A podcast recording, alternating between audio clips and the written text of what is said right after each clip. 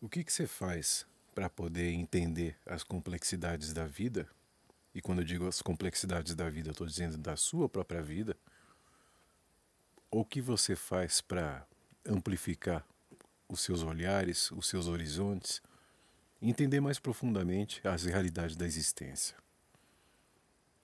Talvez você tenha pensado isso muitas vezes e tenha buscado ideias, pensadores, ideais, tenha caminhado um pouco para o lado de algum idealismo um pouco mais radical e viu que não deu certo, foi para outro caminho, percebeu que também não é aquilo, buscou religiões, também não chegou a muita distância com isso, porque foram atrofiando as suas ideias e perspectivas na medida em que enclausuravam e formatavam as suas características naturais, e você vai caminhando pela vida, talvez com muita insatisfação, por não conseguir entender e enxergar muitas realidades que gostaria que fossem próximas e claras para você.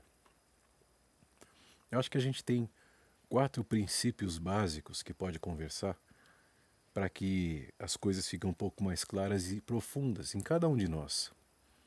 A primeira delas é ouvir mais. Na medida em que você ouve, você está sempre formulando os seus próprios pensamentos.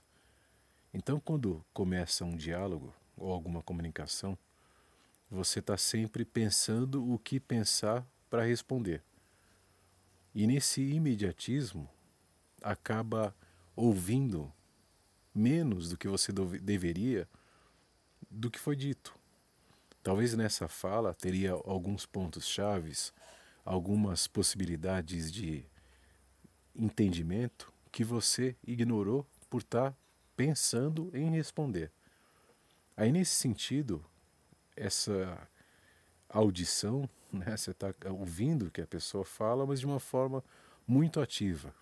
Você está já construindo outra ideia para contra-argumentar, para debater, para encurralar. Enfim, não está ouvindo de forma livre, de forma aberta, espontânea. E com isso você não ouve. Isso significa que não só uma conversa não acontece como deveria acontecer, ou como poderia acontecer, como um livro, como um documentário, como tudo que for passar informação para você, está sempre limitado a essa escuta ativa, que você sempre formula outras questões acima dessa. O que inconscientemente acaba se construindo em torno de uma característica de não escutar, de fugir, de dar as costas para o que está sendo dito, porque eu estou sempre formulando e enxergando a mim e não ouvindo o que está sendo dito. A mesma proporção também se aplica na questão de falar menos. Na medida em que a gente fica falando, falando, falando, obviamente tem a questão da gente não poder escutar. Se eu estou falando, eu não estou escutando. Né? Eu preciso do silêncio para escutar. Mas esse falar não se limita só ao se expressar verbalmente. É esse falar interior, que você fica falando as suas ideias, fica falando seus posicionamentos, fica falando das suas crenças. Então você quer ouvir uma outra visão, uma outra, perspe outra perspectiva, outra característica de entendimento e ao mesmo tempo fica falando as suas. Com que intuito, com que finalidade você precisa falar se o que você quer nesse momento é ouvir? Só que na medida em que não está sendo executada uma reflexão aprofundada sobre o contexto que está sendo vivido, essas características vão se tornando cada vez mais confusas. Então eu falo mais, eu escuto menos. Na medida em que eu só me observo, eu estou julgando todos os pensamentos de uma forma muito parcializada. Porque eu não julgo, não analiso mais as ideias, não analiso mais os contextos. Eu julgo a pessoa que está falando a ideia. Então eu julgo o idealizador e não analiso a ideia. Se eu puder me focar na ideia e analisar e julgar se tem procedência, se tem fundamento, se tem validade, se tem coerência, eu consigo chegar a pontos muito mais avançados do que ficar julgando aquele que diz. Quando eu julgo aquele que diz, eu automaticamente eu vou falar mais, porque eu estou querendo expressar esse inconformismo em relação àquela pessoa, e vou ouvir menos, porque não me interessa ouvir de uma pessoa que eu estou julgando negativamente. E na medida em que eu ouvir mais, que eu falar menos, que eu julgar menos a pessoa e passar a analisar só as ideias, eu não estou observando mais as minhas construções, os meus entendimentos, as minhas crenças, as minhas ideias. Eu estou aberto a observar. E essa observação acontece de uma forma muito mais eloquente e engrandecida quando eu posso observar sem a minha figura analítica julgando todo o tempo. Então, de repente, eu ouço uma ideia. Aquela ideia parece que tem pouquíssima coerência, se não nenhuma, ou muitos fatores negativos, porque vai contra a minha, contra a minha crença, contra a minha educação, contra o que eu sempre acreditei, então eu deixo de ouvir. Se por outro lado eu escuto uma ideia, ainda que me incomode, incomode a mim como pessoa, mas eu escuto a ideia, porque pode ter algum fundamento interessante, eu passo por cima de mim, eu transcendo as minhas características para observar as características da ideia, a ideia é neutra, não está sendo expressa a partir de ninguém. Ouça a ideia e analise o que é de fato a ideia, sem se direcionar à pessoa. Você consegue, assim, observar qualquer característica, qualquer apontamento, qualquer impulsionamento de verdades e de realidades de forma muito mais aprofundada. Porque nesse momento a gente está se abrindo para o novo. E toda ideia que surge, todo entendimento que começa a se construir é sempre novo. Então, por fim, uma característica que a gente tem que exercitar sempre é se infantilizar. A gente tem que se tornar criança novamente. A criança que ouve sem tantos julgamentos, a criança que mais ouve do que fala, mais tenta entender do que tenta explicar, que em teoria está menos contaminada para ser muito competitiva e querer ganhar um argumento, está observando se tem coerência ou não a ideia em si. A criança não tem tantos preconceitos em relação à pessoa que está dizendo, porque não tem tantas formações qualitativas que vão direcionar para um aspecto mais negativo ou mais positivo. Está só ouvindo, se tem coerência. E, esse, e a observação muito mais pura, mais liberta de seus próprios pensamentos e contradições, e incoerências e crenças, é o que a criança faz melhor, porque ela ainda não foi tão contaminada quanto a gente.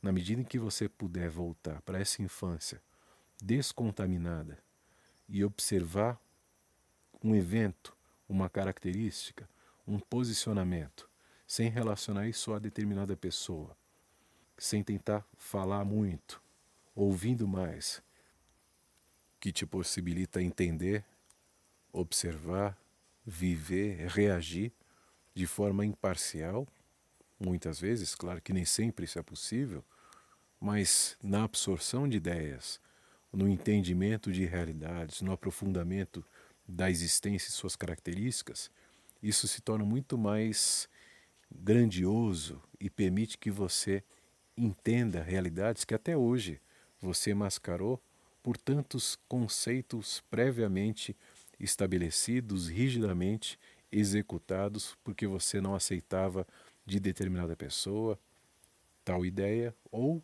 ideia ou posicionamento que fosse contra a tua crença. Ainda que você sentisse que essa tua crença não era tão bem elaborada, não tão bem fundamentada, mas talvez por uma questão de medo, você não quis ir muito adiante, porque tinha medo de ouvir, de entender, de reconhecer que você não foi para o caminho certo. Isso poderia te gerar uma série de consequências que você não saberia lidar com isso. E com isso, você pode entender realidades que nunca foram apresentadas, porque sempre existiu uma barreira que você mesmo construiu e alimentou para que impedia de enxergar outros horizontes. A capacidade de amplificar a sua visão não é executada porque você impede que isso aconteça. Está nas suas mãos a possibilidade de desconstruir essa barreira para enxergar um, um horizonte, um espectro muito mais amplo do que até agora você achava que era minimizado, já que você apenas se enxergava e não enxergava o que estava se apresentando para você.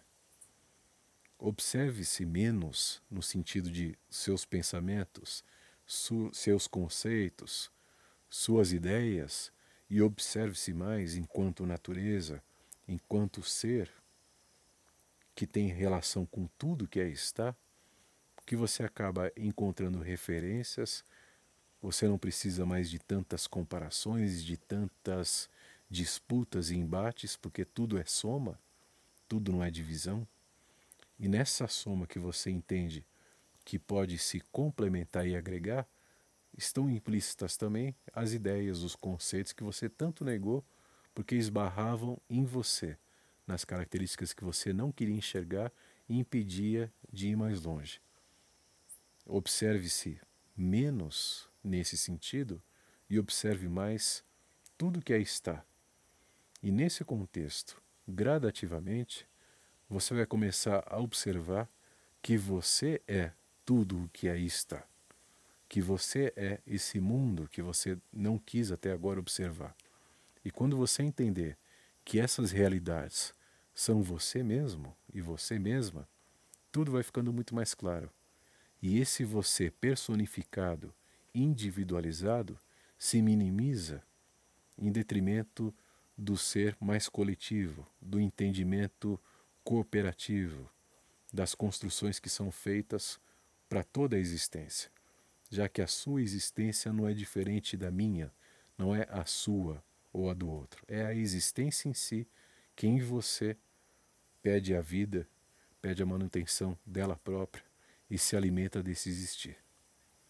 Pense nisso, pratique mais deixar de ser quem tem sido, até porque a mudança é uma constante que você pode aplicar sempre na sua vida, a gente está sempre se transformando, sempre evoluindo, sempre se reconstruindo. Isso é a natureza de tudo. Então permita-se inserir também nessa natureza, que essa natureza seja aplicada em você de forma mais pura, para que permita em você construir realidades que até então você não entendia, porque você só enxergava você. Agora você pode enxergar que você nada mais é do que tudo que aí está. Somos todas, somos todos figuras das mesmas realidades, em formatos, em composições, em mínimas alterações que se diferenciam, mas na essência, na base, na estrutura central nuclear, é tudo uma coisa só. Então, quanto mais você puder enxergar de tudo que aí está, mais você vai enxergar de você próprio ou de você própria. Pense nisso e fique bem.